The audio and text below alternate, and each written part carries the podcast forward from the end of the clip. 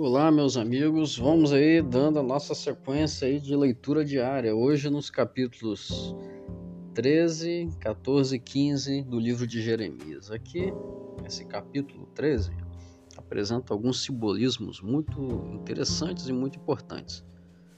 No símbolo de um cinto de linho escondido no Eufrates, Deus prefigura a destruição de seu povo.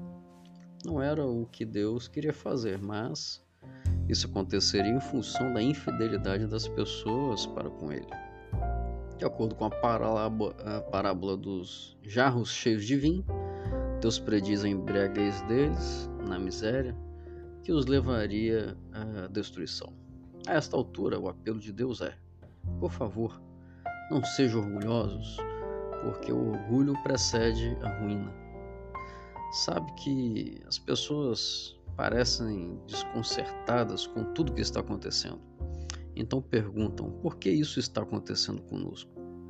A resposta de Deus é: os pecados e as abominações de vocês são a causa do juízo.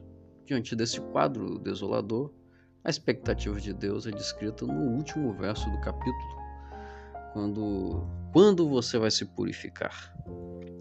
Amigos, muitas coisas ruins nos acontecem porque nós vivemos uma vida de, é, distante das orientações de Deus. Viver longe de Deus traz a certeza de resultados negativos, mas viver perto de Deus traz a certeza de resultados altamente positivos. Então, hoje, viva perto do nosso Deus.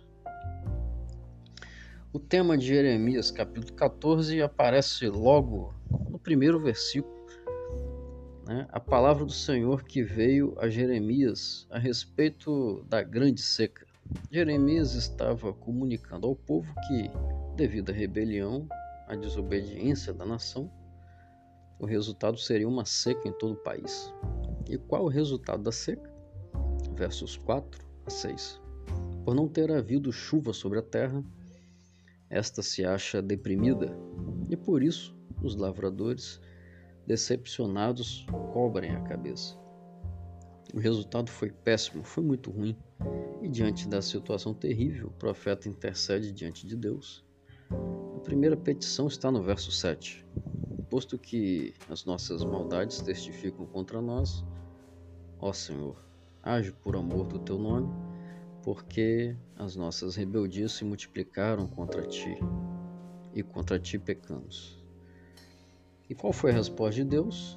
Está aqui no verso 11. Disse-me ainda o Senhor: Não rogues por este povo para o bem dele. Mas o profeta insiste numa segunda petição, lá no verso 13. Ah, Senhor Deus, eis que os profetas lhes dizem: Não vereis espada, nem tereis fome, mas vos darei verdadeira paz neste lugar. O que Deus responde está aqui no verso 15. Assim diz o Senhor acerca dos profetas que, profetizando em meu nome, sem que eu os tenha mandado, dizem que nem espada nem fome haverá nessa terra.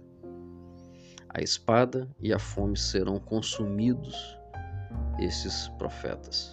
A situação do povo é ruim. E qual a razão disso? O povo estava distante de Deus em Jeremias 14, nós aprendemos uma importante e necessária lição, que é a seguinte: nosso, eh, nossos pecados trazem sérias consequências para nós, mas mesmo assim, Deus, em seu grande amor, nunca nos rejeita. Então, aproveita esse dia de hoje para orar a Deus, para se aproximar dele e para receber a sua oferta de salvação. O capítulo 15 começa dizendo que a intercessão de Moisés e Samuel não mudaria o que Deus já havia determinado. O destino de Judá estava totalmente selado. E por que, que Deus havia rejeitado o povo de Judá?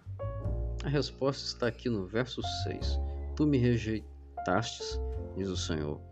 Voltaste para trás, por isso Levantarei a mão contra ti e te destruirei. Estou cansado de ter compaixão. Sabe, amigo, Deus nunca toma iniciativa de se afastar de nós. Nós é que nos afastamos dele.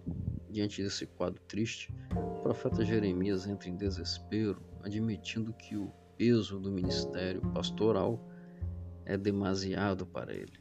No verso 10, no verso 10 está escrito: Ai de mim, entretanto, Deus não o deixaria sozinho. No verso 11, eu te fortalecerei. E qual é a resposta do profeta? Ele honra o chamado de Deus, é, que Deus lhe fizera, né? verso 16: Achadas as tuas palavras, logo as comi. Deus quer que nós é, renovemos o nosso compromisso e a nossa entrega a Ele. Deus quer que continuemos representando bem o seu nome diante das pessoas. Você está disposto a fazer isso? Que Deus abençoe você nesse desafio e nessa missão. Um forte abraço.